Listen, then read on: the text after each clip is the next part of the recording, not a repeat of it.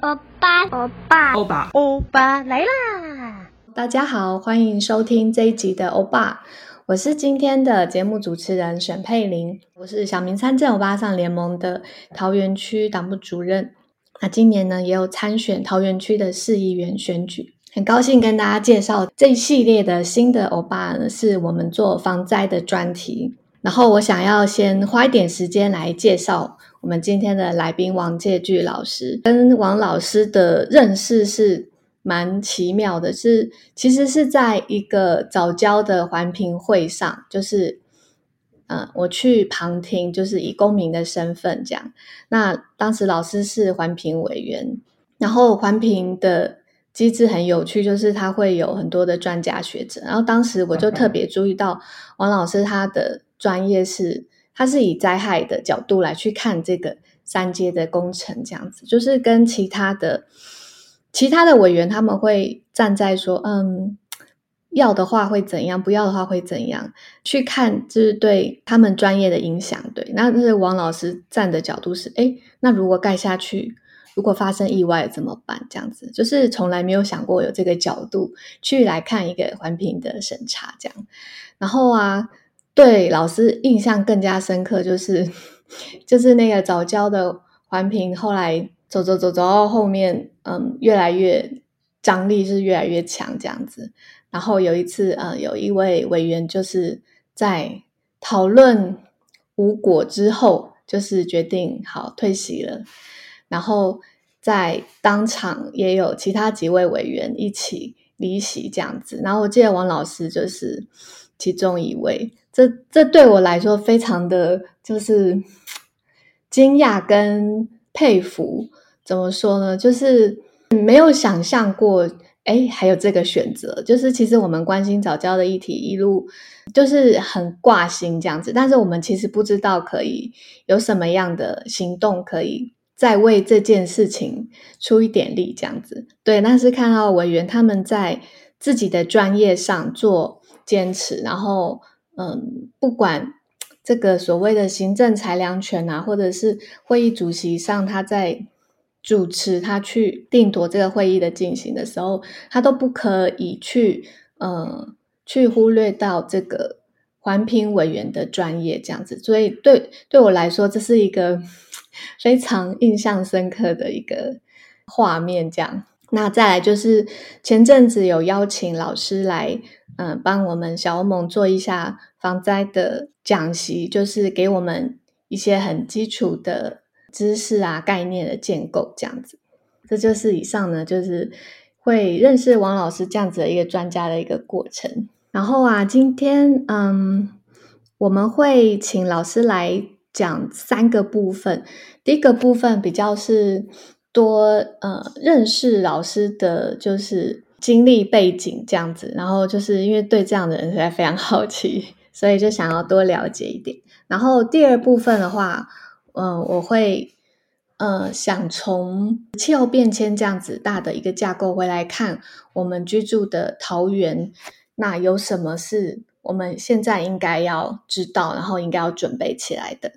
然后第三部分是在桃园现在的一个地理环境下，然后它现有的。呃，城市的样貌之下，我们可以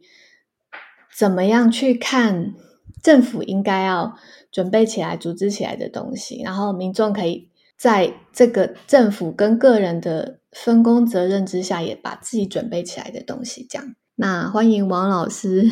呃，佩玲好，各位朋友大家好，我是王介駒，今天很高兴有机会来上呃佩玲的节目，来跟大家聊聊天。在老师呃公开的一些文章上，会看到老师的那个学历背景。然后我们其实还蛮有兴趣，就是在老师大学期间是做呃建筑的学习跟研究，然后过了一段之后，就是转到防灾的领域。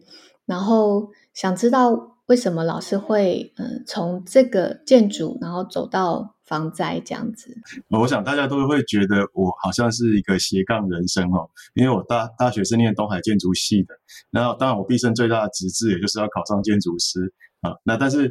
其实我们在念建筑的过程里面，我慢慢的发现啊，其实不管是建筑的设计也好，建筑的安全也好，它其实都是整体我们在为人所考量的一个很重要的一环。所以人跟环境这件事情就会慢慢的在我的学习领域里面去扩大。那我到呃研究所的时候，硕士班念台大城乡所。那在台大的时候，我已经开始慢慢的导入像都市规划跟都市设计的领域，所以又已经从呃建筑的领域再扩大。那那个时候，我的老师其实是做防灾领域呃的大佬，他一直希望我去写，就开始去做防灾。可是我不瞒各位讲，我在研究所的时候，其实我有有点排斥要走入防灾这条路，因为我一直认为，尤尤其是学建筑设计的人啊，我会觉得建筑设计才是这里面的一切，才是才是最专业的。可是在，在在呃。研究所这个阶段，我开始接触了防灾哈，但是我还没有准备走入防灾，因为我有接触过很多的计划，包括社区防灾的计划，那有甚至包括当时很多法令要制定啊，政策拟定的计划，我都有在参与。可是我的硕士班的研究论文，我还是坚持要走设计哈，所以我那时候写的是台北市都市设计制度的研究。那会走入真的走入防灾灾害管理的领域，其实是因为一个很重大的事件啊。那这个事件，我想大家应该也都知道，这个事件叫九二一大地震啊。九二一大地震的时候，我那时候刚好在当兵，而且我当兵的地方刚好就在震央。附近啊，所以我有机会去接触了第一线，那也接触了搜救工作，接触了所有的人命关救助跟关怀的这个工作，我才开始发现说灾害跟我想象的不太一样哦。以前我都认为说防灾不是就是看到那个绿色的那个灯号啊，然后你知道发生灾害的时候要往那边跑出去就好了。我我都在想这个东西有什么好做研究的。可是当我自己经历了九二一之后，我就觉得这件事情跟我想象的完全不同。啊，它比我想象的大很多，而且，呃，在在我们我们那个时候投入的时代，灾害管理还不不完全是一个所谓的专业领域。它还是一个好像是依附在结构、依附在呃，比如说心理学、依附在社工的的这个领域。可是我就觉得它好像应该是一个值得投入的领域，而且是一个很重要的领域。所以我有机会到美国哥伦比亚大学念书的时候，我其中的一个领域就叫灾害管理啊，灾害跟风险管理。那因为刚好那个时候我也必须要有三个主修哈，所以我就刚好。以呃都市规划跟都市设计啊，那灾害风险管理跟永续发展当做我的呃主修，所以其实我这一路上在做这些事情的空间尺度其实是在扩大的，但是在这个学习过程也蛮有趣的是，我我发现我他他其实大家会会觉得它是不同领域，可是我慢慢的会发现它其实是同一件事情。啊，也就是说当我们开始。做所有的这些工作的时候，我们怎么去想象它后端可能会发生的事情，而不是只是看到当下。那这这个事情其实就会开始慢慢的变成是我们在在着眼很多议题的讨论的时候的核心啊。所以，我。你说我是斜杠的人生，好像也是，可是好像慢慢的它又整合成同一件事情，所以我现在其实呃在学的这个学习的过程里面，包括从硬体的部分到软体啊，包括像灾害管理，我们必须要熟悉灾害心理学、灾害社会学、灾害经济学，甚至灾害政治学这些，那它它慢慢的都其实从从硬体面到软体面，那甚至包括。呃，我到很很多的演讲，我都会去提啊，人在紧急发生时刻的当下的心理，这个也是我们我现在目前研究的一个重点。然后这个都是扣解的人在发展的一个很重要的知识啊，那也变成我这几年很重要的一个核心。那我我我我必须讲说，我并没有把我大学所学的东西丢掉，因为它其实就变成我现在在协助，不管是学校啊、社区啊，去看待这些安全事务里面很重要的一环啊。我我是试着去把它融。同一件事情来看，而不是把它分开的。我刚刚还蛮惊讶，老师说那个尺度的变化，本来是可能研究一栋建筑，就是这个建筑本身，然后到扩大到整个都市的区域，然后甚至是想象它未来可能的情况，这样子，就是这个复杂度就是快速的增加，然后。然后到了嗯，您从事比较专业的防灾研究之后，然后他除了好可能灾后的进入的救援之外，甚至在前端就要去预想说，呃，到当时会发生什么情境，然后可能要怎么预防这样子，然后甚至还有心理学、政治学、经济学。那这样听起来就是一个 很非常 庞大，然后很也自己本身就很完整的一个体系。对，没错，其实。建筑到社区到都市到国家，甚至到跨国国际的事务，这个每个层级，我现在其实都有在参与。那这这个也就是每一个尺度的扩大，其实不只是呃量体的扩大，它其实是这里面的复杂度在增加啊。比如说我们在谈建筑的时候，其实它就是一一家子人，甚至是说几户人在一栋房子里面啊，它的复杂度其实相对很单纯。可是你到一个社区的时候，哇，我不知道各位有没有参加过社区管委会，有时候那个吵架吵得不可开交，可是可能为了一个很单纯的事情哦，那那吵完了以后，我常常说，我其实是常常是坐在旁边看的那个角色，我就心里在想说，他们在吵什么？这个事情有这么多事情好吵吗？啊，可是因为人的关系，所以很多事情会开始复杂。那到都市的时候，你看我们我们现在都市的。就有更多社区的组成，然后它所牵涉到的这些经济的议题啊、产业的议题啦、啊、都市空间发展的议题啦、啊，啊，甚至是很多利益的问题在这里面，它又复杂度又更增加了。那到国家的时候，你看它不管是从政治的面向啊，从整个国家未来发展的面向，那甚至到跨国事务啊，那。这些东西其实它相对的，它都不只是一个尺度增加，而是它里面的复杂度在增加。那这些事情它所扣结的这个课题里面啊，包括从我们在谈的呃灾害当下、跟灾害之前、跟灾害之后，哦，我们我们现在比较习惯用三个词来扣结这这个循环，叫做风险管理、灾害管理、后果管理。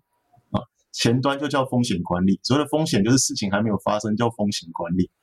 那灾害管理或是叫危机管理啊，灾害管理跟危机管理基本上是同样的一件事情，也就是事情发生的的呃，显然即将发生或已经发生的这个当下的处理。那再来就是到后果，也就是事情发生了之后呢，我们要能够持续运作啊，要能够让呃说该该得到能够生存下去的资源的人呢，要有足够的资源。所以你把这个串接起来，你就会发现哦，其实我们现在在谈的这个从横向的呃风险灾害到后果，然后纵向的不同的尺度，它其实就是一个很大的面向要去谈。所以我自己在二十几年在协助灾害管理的这个领域，其实其实慢慢的在把希望能够一步一步的把这个拼图拼起来。啊，那这个这个过程里面是扣结的，我还是强调最重要的事情不是我们所想象的那个机具设备啦、技术啦，其实最重要的核心是人啊，所以嗯，这个也就呼应了我们其实在在这几年的很多的讨论里面，慢慢的从设备的的提供啊，然后制度的完整，会回到对人的关心啊，那这个也是这几年发展的一个重点。嗯，这个转变。我觉得还蛮跟我们自己呃社群在发展的过程中也很，就是摸索出来的想法也很接近。就是小明参政欧巴上联盟是起源于呃亲子共学这个教育团体，然后嗯、我们也是觉得不管谈学习什么样复杂的东西，最最初还是要回到这个人他。为什么会去想要去学习？然后他可以怎么去学？就是还是在关心这个人这样子。对。对。然后不管是你要请你要让他学微积分也好，还是煎一颗荷包蛋也好，那都是学什么的问题。那最前面还是需要让他知道，嗯，为什么要学，跟我可以怎么学。没错，没错。这个这个其实就扣解到我们现在在谈的核心，嗯、就是说不是只是要他学。而是他为什么要学，然后嗯，怎么让他想学，嗯、这这件事情是重要的，也就是他的动机，他会愿意去做这件事情。然后但但是这里面他又牵扯到每一个人其实是不同的个体，每一个人其实有每一个人的特性，所以我们我们如何让每一个人的特性在这个过程里面被发展出来，而不是试着让每一个人变成是同样的一个人。这个就是对人的关系很重要的一环。可是我觉得在教育上，我可以理解说，好，我们关心个别的人，但是在风险啊、灾害管理，我真的很难想象诶，因为就像您刚刚说到的，复杂度是不断的，随着人的数目增加是越来越复杂。那你怎么能想象去让这么一个大数量的人能够了解？嗯，目前我们面对的风险啊有哪些？然后这个其实哈还蛮值得讨论哈。其实哈，我们我们的教育过程里面很少让我们关心我们自己的环境，我们很少让我们去面对我们自己周边的条件到底是什么。所以当我们在谈呃，灾害的议题的时候，一个是我我现在身处在一个什么样的环境之中啊？那另外一个呢是，那我这个人会怎么去面对这个环境啊？所以这是两两个，所以我常常我会强调，灾害是人与环境互动的一个结果。那我们我们每一个社区啊，我讲每一个社区也好，每一个都市也好，甚至到每一栋建筑物，你所在的那一块基地条件都是不一样的。啊，有比如说你的地势比较低洼，那它当然它淹水的几率就比较高啊。那住在坡地旁边，那有坡地灾害的风险一定比住在平地的人多。嗯，离断层带越近，这条断层带错动对你的影响一定越大。啊，所以每一个环境、每一块、每一块基地，其实它有它的身份特征。我我们要把这个身份特征先弄清楚。啊，那这个是基本的环境。可是呢，你人怎么去看待这些事情？这个又是另外一个哦。比如说，在台湾早期哦，你会发现我自己在做社区防灾的经验里面，那个居民会跟、嗯、会会很避讳去谈这件事情，他会跟你讲说：“你不要跟我讲。”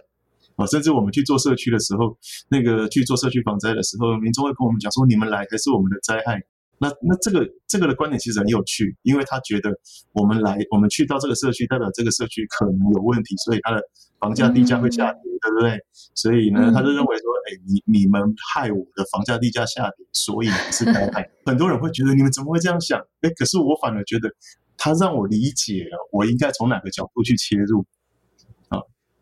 那我们就来讨论嘛。那请问一下，如果你的这个地方要做哪些事情？啊，我们来把这个风险的这个部分先去降低，所以呢，你以后比较不会出状况，你的房价地价比较不会下。嗯，所以我通常我我通常的讨论，我不会是跟他说你这样讲不对，而是我们要怎么样借由他这样的特质，然后我们来理解他这个地方该用什么样的做法去切入，然后会让他们开始觉得，哎，这件事情是重要的。啊，所以这个就是每一个地区的人是不一样的啊。还蛮厉害的，对，就是有切中他们的那个呃担心跟想听的东西。对，就就就是我们我们其实是在找方法，我们不是一直在宣导哦。所以我常常一一直在想说，我们当我们在一直在想宣导这件事情的时候，它其实是无效的，因为你会拿同样的一套版本从头讲到尾嘛，对不对？对。可是可是如果你今天在想说，哎，我要跟你交朋友，哦，我真的是关心你，那我今天融入你们社区了。我要跟你一起来认识你们社区，然后我们怎么样让这个社区更好？这个这个想法是完全不同的，也就是我不是站在一个专家的角度，我是用朋友的角度在跟你讲。那这个这个融入的这个方式，其实就会变成是一个重点。所以我自己在做很多的社区，我我一直在努力思考一件事情，也就是说，我要避免一个所谓专家的色彩去指导他大概他该怎么做，因为他才是社区的主人。然后他比我更清楚这个社区会有什么问题。那我们从这个过程里面去了解这个社区未来可以做什么。那我怎么样用一个好的方式让他们愿意接受那个以前认为很忌讳的这个概念？他开始可以把这个概念转换成一个正向可以推进的力量。嗯嗯，那这个也是我这几年在推动防灾教育很重要的一个做法，就是我把所有的人都当做是一个很特别的，然后。每一个人都有自己的特质，每一个人都有自己的需求跟想望。那我们怎么样在这样的一个基础上呢？我们来推进。嗯，哇，所以等于是一个社区一个社区去设定，就一场讲座一场讲座去设定这一群听众，他大概会从哪里去想象这个风险？这样。对，没错，就是我今天到学校去演讲，到社区去演讲，嗯、然后包括像我前前一次到呃。呃，你们团体去演讲，因为你对象是不一样的，嗯、需求是不一样的，啊，那嗯，这件事情我就应该有不一样的做法，核心的观念啊，我要传递的那个知识是一样的，可是，可是我要怎么样去切入，让大家可以接到我我要传递的这个资讯，我觉得那个方法是会不同的，所以我我一年我没有办法做太多社区，因为。因为我真的要去认识社区，我才有办法去去协助，所以我没有办法一年操作一百个社区，因为这个 这个这个 copy paste 的贴复制贴上的方法，我觉得对社区没有帮助。嗯，可是每一个社区，当你找到它的特殊性了，你可以让它开始去建构属于自己的方法的时候，它其实是可以长久经营下去。这个才是我觉得我们在从事社区呃的推动工作的时候要推进。嗯，我觉得这给我很很大的 提醒，就是我觉得我们在做，呃，比如说我们自己政党的的文宣啊，或者是做我们在教育理念上的文宣，有时候我们会就是很容易让人觉得我们在说同样的东西。对，其实我们可以去针对这一这一组听众，然后去。想象他们现在生活上的需要，然后他们可能担心的、关心的事情，然后去切入这样子。对，没错。然后老师刚刚说，我们的教育会让人就是跟环境断绝关系，然后去放掉那个观察环境的那个技能的发展。那这个部分我们还可以怎么去呃挽回呢？我到每个学校去演讲啊，或是到社区去，对社在社区可能稍微比较难一点，所以我现在花比较多时间，可能从学校开始。我常常会问一句话，就说你知不知道离你家最近的断层带是哪一条？嗯，你知不知道你家附近哦最有可能淹水的区域在哪里？你知不知道我们家的土壤是什么样的土壤？如果这几个问题我们有办法开始回答，我们就已经开始在关心我们的环境。这是一个最、oh. 最切身的周边的课题。可是你会发现，我们的小朋友，不要说小朋友好了，我们的老师十之八九是答不出来。Mm hmm. 啊，可是他他会知道长江啊，会知道黄河啊，说哦，那我们现在的在地化的教育，你会可能会知道浊水溪啊、曾文溪啊，可是。那、啊、你家旁边那一条小沟叫什么名字？没有没有，我们现在我们现在那个看看房子，我们都是看区位有没有，就是问菜市场在哪里啊，然后附近有没有什么什么学校或者大的地标，就是大家在观察环境的时候想的是这个。这个很明显就是你你的这个客群对不对？呃、啊，所以有有些他投资客他看房子，他就是说这个地方以后有没有增值空间嘛？啊，对对对对对。啊，可是我们我们怎么都没有人会想要来关心一下我们这块环境旁边那条河是什么河啊？我们桃园这么重要的皮塘系统、皮圳的系统，离我家最近的那口皮叫什么皮？嗯，然后我家可能以前是哪一口皮被盖掉？这个这个其实就是我们很在地的环境啊。可是这些环境当你都不知道的时候，你就会发现奇怪，我家为什么会呈现？因为它以前是皮塘啊。那它是填起来的啊，啊，那那它以前是改河川改道的啊，像这些其实都是这块土地的身份注记。那我们就必须从这件事情开始。当我们没有去关心我们的环境的时候，我们怎么会认为说我我们可以去避免灾害？呃，那我们又怎么可以说我要跟灾害风险共存？这个这个就是一个前后逻辑上很有问题的的地方。哦，所以当我们我们开始去认识环境了，甚至是说我我常常说，如果你今天觉得哦，这个房子以后我希望能够住得安心，那你会不会在买房子之前去看一下这个房子的灾害潜势？嗯，尤其是在很多的政府政策之下，那他在推动的时候，他他跟你讲说，诶，你要做防灾型的都更，这个观念是对的。可是我们防灾型的都更有没有去引导？这个地方如果灾害比较多，我的这个地方的开发量就要降低，然后另外一个地方相对的灾害情势可能比较少，开发量可以稍微比较提升一点。嗯嗯，那这个其实就是最先决的、最根本的条件。可是当我们这些东西都没有谈，然后我们再来谈说后面啊，你要用你要发沙包啦，哦、对不对？要做防水闸门啊，然后要要要搜救队要要尽量去搜救，这个都是很后端。嗯嗯嗯。所以从环境跟环境建立连结，然后知道你周边的环境的关系是什么，甚至我举个例子来讲，有没有人关心你家旁边的那一栋房子，它是什么材质的？它会不会很容易发生火灾？它发生火灾的时候会不会延烧到你这边？如果如果我们多一点这种从自然环境到实质环境的认识，那那我们才有办法。进而去 讨论说，我们后面到底该怎么做，然后你跟环境的关系也才会开始建立起来。嗯嗯，就先对周遭环境有观察，然后进一步了解，然后才有可能去想象要去做什么样的风险评估，这样。对，它才会是克制化的风险评估。嗯嗯嗯嗯，每个社区都不一样嘛，对不对？所以你要你要处理的事情就不一样。人家人家说家家有本难念的经，那每个社区的经也都不一样。我去，我是社区今年的那个管委会委员，然后确实在做委员的时候，可以看到大家对于嗯社区的事物，其实同样的事情有不同想法，这样。是啊，是啊，这个是好的哦，这个是好的哦。我我觉得民众愿意参与，开始开始愿意发表自己的意见跟想法，这个是好的。所以，嗯，这个主委就会变得很重要。他到底是一个呃威权式的主委，还是一个他有办法去收敛整合的主委？这个就是一个民族素养的养成。嗯，其实我我们每次会议的时候都是在呃做急着做结论，可是对于社区事务的时候，我们其实是要去。收敛议题，然后凝聚共识，这个比我们上几堂民主素养课都更有效。哈哈哈，对啊，它就是一个很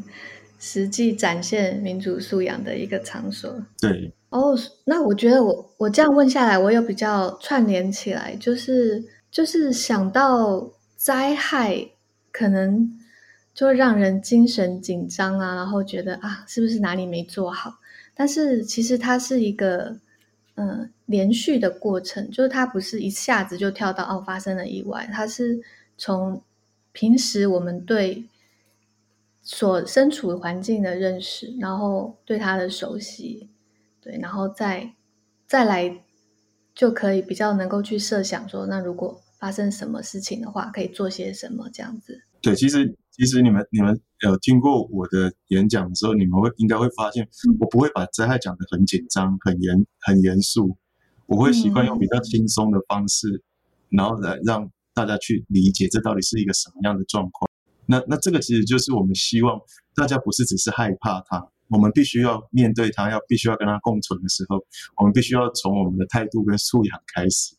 所以它是可以准备的，嗯、而不是呃什么事情都是突发的。那会突发是因为你根本没准备，它就变突发。哦，哈哈，听下来觉得安心多了，就是好像不是一个无从准备或者是一个很庞大需要处理的事情，而是慢慢从自身的感知去开始。对，嗯嗯嗯，然后。就从自己开始，然后扩大到家人，然后到社区这样子，对，慢慢的往外，对，然后这中间就会有很多嗯、呃，在人类社会里面所需要的一些专业知识，比如说心理啊、经济等等这些，还有甚至很基本的民主素养，好，这些加总起来，我们才就是可以讨论到比较深度的灾害准备这样子。没错。那我们。今天呢，先大致了解，呃，老师走上这个防灾领域的个过程，然后怎么样回头看他在这么多防灾的讲习中间，然后觉得我们在教育上或者是生活上可以，呃，从哪边出发来去设想这些准备，这样好。那接下来呢，还有两集我们会谈到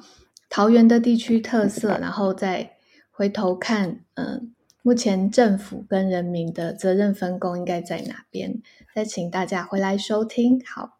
那今天就到这边，谢谢大家，拜拜，拜拜。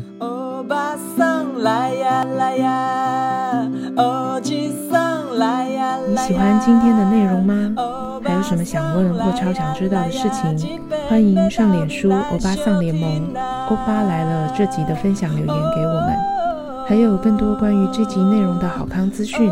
不只能听得到，我们也会大放松在节目资讯中哦。